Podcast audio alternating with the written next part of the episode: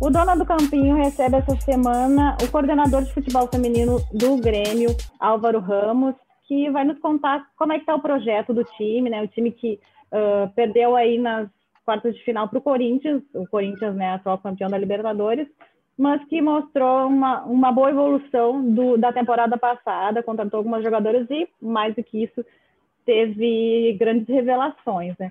Álvaro, eu queria te perguntar primeiro, assédio, digamos assim, como no masculino, de repente, uh, em cima de goleiras como a Raíssa, que foi muito bem na competição, inclusive ontem defendeu um pênalti, uh, e também uh, na Eudmila, na Marta, como é que está essa questão, assim, em cima dos nomes que são os destaques do elenco? Obrigado, Cíntia, pela oportunidade, agradeço é sempre bom falar do futebol feminino. Acho que a gente, de modo geral, no país precisa disso para a evolução da modalidade também, né? A gente tem um campo de crescimento da modalidade e envolve essa tua primeira pergunta, né? Sobre o assédio às jogadoras e, como é que funciona e que tu me questionasse é igual ao masculino.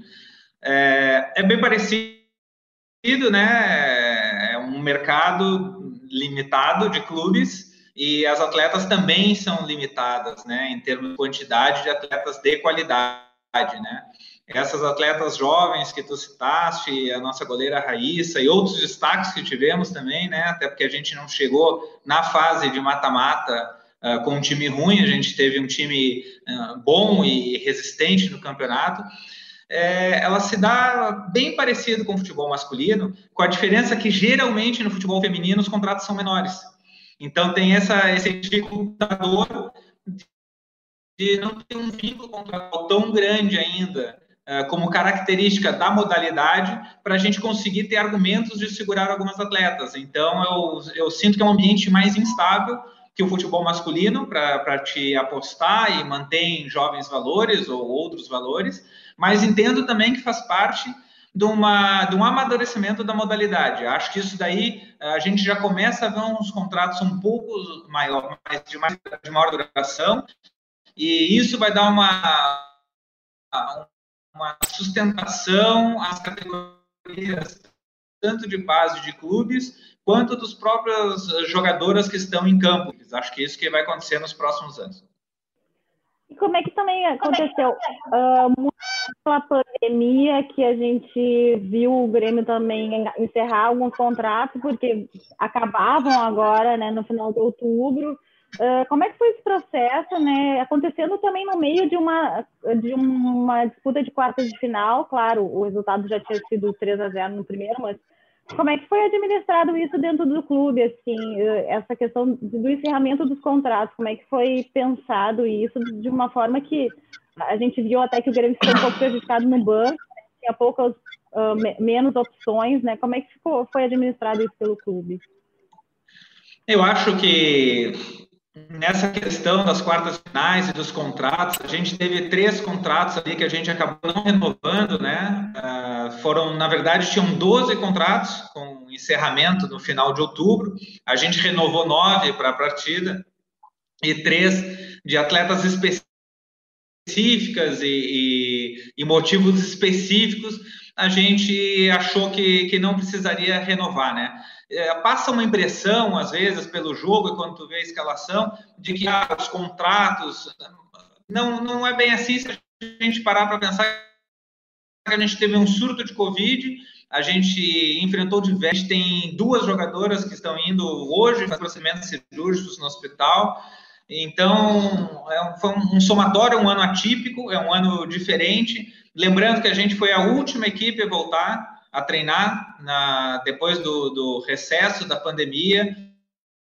A gente teve as nossas instalações aqui uh, parcialmente utilizadas pela prefeitura também. Então, teve uma série de situações que foram acontecendo durante o ano que a gente foi controlando, mas especificamente sobre os três contratos que venceram uh, para essa última partida. Na verdade, eram 12, a gente fez a renovação de quem que a gente deveria contar ou não contar, e os outros três são casos específicos e que a gente entende que, que, que não, não se fez falta, nesse momento, essa, essa renovação das três atletas, não por, por características, por, por condições delas, ou enfim, são uma série de fatores que a gente tem que levar em consideração e que a gente foi para a partida com o Corinthians, mesmo sabendo da dificuldade, mas com a esperança de fazer um bom jogo, que é o princípio do futebol. Fazendo um bom jogo, tu está mais próximo de atingir um, um resultado satisfatório.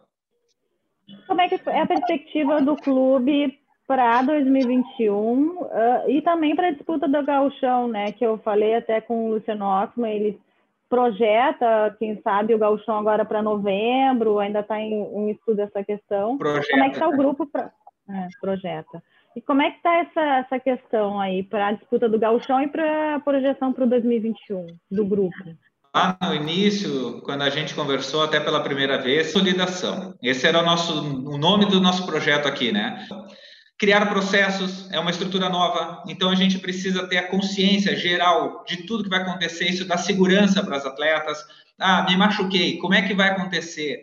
Como é que vai ser a operação? Como é que vai ser a pós-recuperação? Refeitório, fisioterapia, alojamento, treinos, musculação, campo de treino, enfim, é uma série de coisas que envolvem a estrutura que o Grêmio deu ao futebol feminino, que faltavam uh, serem alinhadas serem colocadas às claras para todos os que participam desse projeto. Essa consolidação aconteceu. Uh, tu és uma repórter bem envolvida no meio, tu sabe que as coisas evoluíram internamente aqui, temos o que melhorar, claro, como todos sempre vão ter, mas a gente conseguiu dar passos importantes para nos consolidar. Consolidamos, agora vamos para melhoramento da parte técnica, da parte tática, de objetivar campeonatos, de sermos campeões, que quem está num clube como o Grêmio e outros tantos clubes grandes do Brasil só podem pensar em ser campeão. A gente não pode ficar satisfeito com a derrota, a gente não pode achar que está feliz com os resultados quando são adversos. A gente vai agora para melhora uh, dentro de campo de algumas situações pontuais que a gente entende para conquistar títulos, a começar pelo Campeonato Gaúcho. A gente vê também do lado colorado assim, investimento grande né, no futebol feminino, trouxe nomes como Bianca Brasil, outras jogadoras do Grêmio pensa em seguir esse caminho de contratar, de repente, expoentes mais uh, conhecidos do futebol feminino, ou o projeto ainda é trabalhar com a base, com jogadoras mais novas? É uma pergunta complexa essa pelo seguinte a gente trouxe a Raíssa. Aí é uma goleira que se provou no campeonato de grande qualidade. Trouxemos Andressa, Ana Alice. Então, às vezes, a gente no mercado tem profissionais mais conhecidos ou mais badalados dentro do futebol, às vezes chamados, mais figurões e outros nem tanto. O que eu vejo que a gente precisa é, é bom ter uma jogadora conhecida, é, é bom, é ruim, varia da situação. O que a gente precisa é, tecnicamente, contratar aquilo que vai fazer o nosso time crescer. Se o que for necessário para o time crescer for uma camisa 10 da seleção brasileira, a gente vai atrás disso. Se o que for necessário para crescer for uma extrema de velocidade e que está acostumada a jogar em times menores por conta da velocidade de contra-ataque, a gente vai atrás disso. Então, acho que o importante não são tanto os nomes, mas a gente internamente entender as necessidades que a gente tem, o estilo de jogo que a gente quer adotar e ter condição de igual para igual todos os adversários. Acho que é esse o, o ponto do ano que vem. A gente já tem já o objetivo declarado pelo nosso diretor, por todo mundo, de ficar entre os quatro do Campeonato Brasileiro do ano que vem, e para isso a gente tem que ter esse entendimento. Então, é referente a nome de A ou B, acho que o mais importante é o entendimento do que a gente quer internamente, passar para as atletas que queiram vir para o Grêmio isto e elas entenderem. Se for congruente o que a atleta quer e o que o Grêmio quer, acho que aí é que a gente vai fazer a boa contratação. E como é que está a situação também da Beta, né? Ela que teve filho recentemente, né? Teve o Theo. Uh, ela já, vocês estão dando esse suporte de, de retorno físico. Ela até falou para a gente numa entrevista que o Grêmio também estava apoiando bastante ela. Como é que está planejado esse retorno dela quando for possível? Né? Olha, a Beta é uma, primeiro que é uma jogadora muito querida por todo mundo aqui, ela está há muito tempo aqui já, né? E, e na puta surpresa, e, enfim, foi uma situação que, que pode parecer, é, foi maravilhosa, né? Dá um, dá um ânimo, dá um oxigênio. E ela está no, no seu seguro maternidade agora, voltando a treinar aos poucos, pegando forma.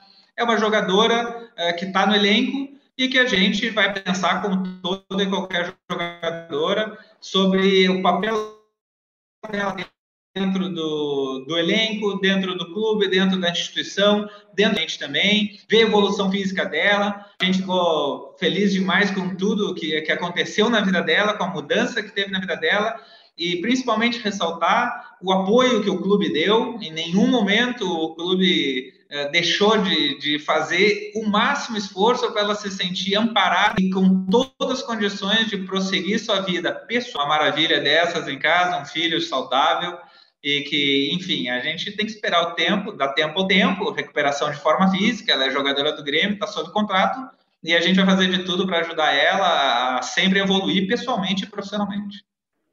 Que representa também, né, a saída da Karina, né, que é uma jogadora, uma camisa 10, né, a camisa 10 do time, era uma líder técnica também dentro. O que, que representa para o clube? Como é que foi essa decisão também pela saída dela? Olha, a decisão foi em, comum acordo, já, já vinha sendo conversada, né, um atleta que nem a Karina, ela tem uma história dentro do futebol feminino, ela tem é a maior artilheira do, do Grêmio no futebol feminino, ela, ela representa bastante coisa. Mas mas eh, ela é uma pessoa madura também, né? Ela já tinha nos procurado, comentado que achava que o ciclo tinha, e, o jogador é complicado nesse sentido. Às vezes a gente, o jogador quer parar e, e fica, ah, mas eu posso ajudar mais um pouquinho, e daí fica insatisfeito porque não pôde ajudar aquilo que ele pensava. Então, eu acho que o Grêmio, nesse momento de campeonato, é, nesse momento de história do futebol feminino, onde voltou a tomar conta da operação, subiu para a Série A, fez um time consistente, almeja campeonatos, acho que ele tem que encerrar ciclos de maneira saudáveis. Acho que isso é importante. A gente reconhece tudo que a Karina uh, fez pelo Grêmio, toda a importância dela dentro do vestiário. Espero que continue nos ajudando fora das quatro linhas.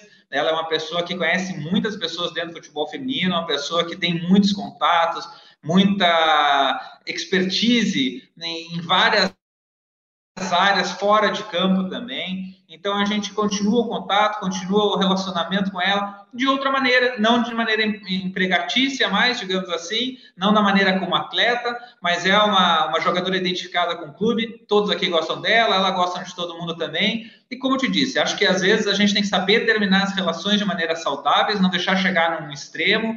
Acho que é um fim de um ciclo para o Grêmio também, né? Que é, consolidou seu projeto, inicia uma nova fase. E para a Karina também, é um novo ciclo da vida dela, fazer algumas outras coisas. Acho que ficou bem para todo mundo, principalmente respeito. É, que a gente tem por ela e ela por nós, é que pôde chegar essa, essa decisão amadurecida, sem, sem trauma nenhum. E você questão aí da, da, das jogadoras né, com contratos que foram renovados. A, principalmente a Marta e a Raíssa, elas estão garantidas para a próxima temporada? Ainda depende de alguma negociação? Como é que está essa questão com elas?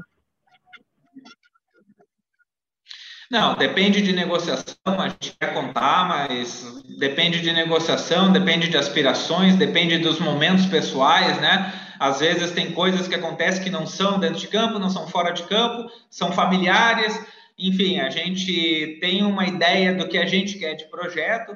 A gente estava esperando chegar ao final do campeonato também, já tinha começado uh, algumas conversas, mais incipientes ainda, por entender que o foco era no campeonato. A gente não estava no campeonato a passeio, a gente tinha objetivos.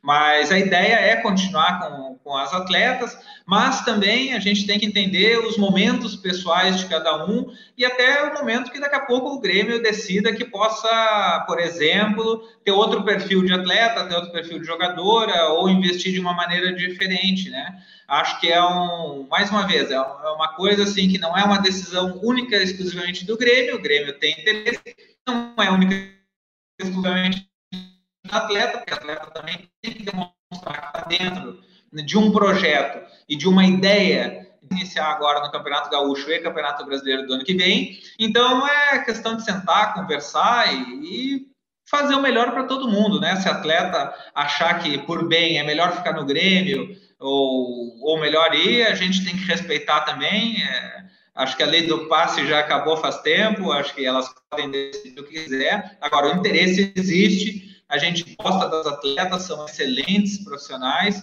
mas a gente sabe que tem uma sede também e, e vamos trabalhando a partir de amanhã isso daí. E, Álvaro, o orçamento para a próxima temporada, ele segue o mesmo de 2020? Já houve algum aceno da direção de que será uh, haverá mais investimento?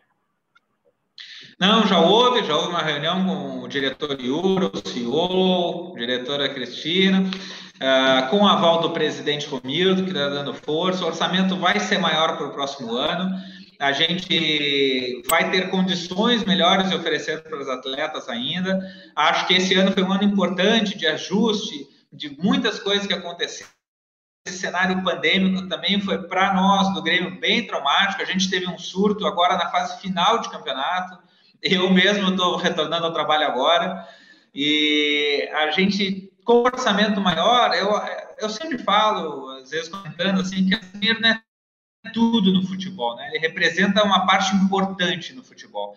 Mas uh, se a gente pensar até em campeonatos brasileiros, assim, nem sempre o time que mais investe é o que, é o que ganha, né? A gente precisa entender o que fazer com esse dinheiro, uh, o que, que a gente quer dar de condição para o futebol feminino. Acho que isso é uma situação que tem que ser mais vista, inclusive, né? Tem clubes que investem o dinheiro no salário, mas quando a jogadora se lesiona, o tratamento não é daquele jeito, ou acontecem coisas uh, distintas.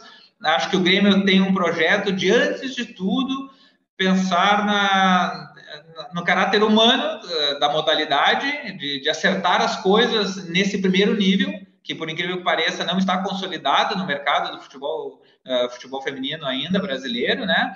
De dar situações boas de, de atendimento médico, de, de refeições, alojamentos e tudo mais e com o dinheiro que a gente vai ter disponível a mais, acho que a gente pode também fazer contratações pontuais, daquela maneira que, que a gente tinha conversado na pergunta anterior, e que façam crescer como um todo o projeto. Não é gastar por gastar, só porque tem nome ou não tem nome. Acho que a gente busca uma identidade algo maior para crescer como um todo e cada ano se afirmar mais nesse cenário. Para tal qual no masculino, a gente ser sempre protagonista o Grêmio tem que entrar nas competições para ser protagonista. Significa que vai ganhar todas as competições? Não. Condições de fazer um bom papel em todas as competições. Esse é o objetivo do futebol feminino do Grêmio. Álvaro, eu queria te agradecer pela entrevista e desejar aí um bom prosseguimento do trabalho no, no Grêmio, né? Um Grêmio aí que representou bem no último jogo, né, equipe, e mesmo com os desfalques conseguiu uh, um 2 a 1 um, uh, mesmo contra o Corinthians, né? E com algumas atuações destacadas como o golaço da Eudmila aí. Eu que agradeço, Cíntia, obrigado. A gente está trabalhando sério aqui, duro. Eu sei que às vezes como até o futebol feminino tem pouca essa interação com, com, contigo, com os repórteres, é mais difícil, o espaço é menor, algumas atitudes parecem uh, sem propósito, mas a gente entende que é um projeto do de médio e longo prazo. Não é um projeto de contratar uma grande jogadora, não, é um projeto de estabilização de uma modalidade dentro de um cenário novo de um cenário que veio para ficar. A gente viu que foi a última Copa do Mundo feminina, a gente sabe como é que vai ser a próxima, a gente entende que a gente veio para ficar e ser protagonista de todo esse cenário do futebol feminino. Então, um projeto maior, mais complexo, independentemente de nome de A, B ou C, é um projeto de um clube, de uma instituição grande, gigante e que quer permanecer muito forte nessa modalidade que além do aspecto esportivo, eu sempre ressalto o aspecto social e da, da diferença que faz para toda a sociedade ter as mulheres dentro de campo, as mulheres comandando, as mulheres como artistas, as mulheres como referências para novas mulheres. Isso daí vai fazer lá na frente uma sociedade melhor, uma sociedade mais justa, mais igualitária. Isso tudo é que a gente está participando. Não é nome A, B ou C, é nome de um projeto, de uma consciência, de uma nova forma que a gente, todos nós temos que ver o mundo de maneira diferente e igualitária. Então, eu, pessoalmente, que vim do futebol masculino, sou muito orgulhoso de participar disso, sou muito feliz e honrado de poder melhorar um pouquinho que seja a nossa sociedade através do futebol. Obrigado pela participação, pela oportunidade que tu me deu. O dono do campinho fica por aqui, volta na próxima semana. Até lá. Dona do Campinho.